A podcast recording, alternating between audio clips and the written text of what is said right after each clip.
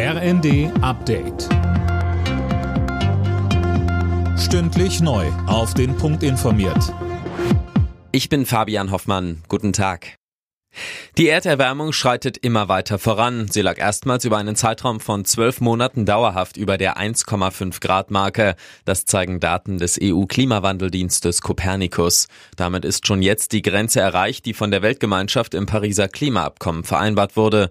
Dazu sagt der Klimaforscher Mojib Latif bei NTV. Für mich persönlich war die 1,5 Grad Marke eigentlich von Anfang an unrealistisch. Auch 2015, als es verhandelt wurde, war mir persönlich jedenfalls klar, dass es reißen werden. Und wir können ja nicht erkennen, dass die Welt wirklich große Anstrengungen unternimmt, um die Treibhausgasemissionen zu senken. Bundesweit werden die Arztpraxen heute bestreikt. Die rund 330.000 medizinischen Fachangestellten sind aufgerufen, die Arbeit niederzulegen. Der Verband für medizinische Fachberufe kritisiert, dass die angebotenen Lohnsteigerungen völlig unzureichend sind. Verbandspräsidentin Hannelore König sagt im ZDF. Die langjährigen Berufsangehörigen im Beruf der medizinischen Fachangestellten, die dürfen nicht die Verlierer dieser Tarifsteigerung sein.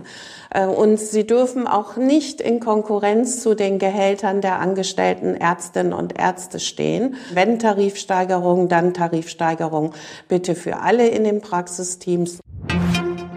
Mehr Unterstützung für die Ukraine und der Krieg im Nahen Osten. Um diese Themen geht es bei dem USA-Besuch von Bundeskanzler Scholz. Er hat sich auf den Weg nach Washington gemacht. Dort will der Kanzler mit US-Präsident Biden und Mitgliedern des Kongresses sprechen.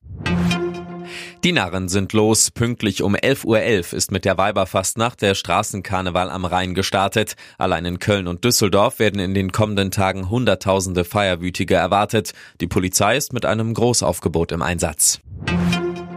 Für die Olympischen und Paralympischen Spiele in Paris haben sich die Organisatoren etwas ganz Besonderes einfallen lassen. In jeder der gut 5000 Medaillen steckt ein kleines Stück vom Eiffelturm. Die Plättchen waren mal bei Renovierungsarbeiten entfernt und in einem Lagerhaus verstaut worden. Alle Nachrichten auf rnd.de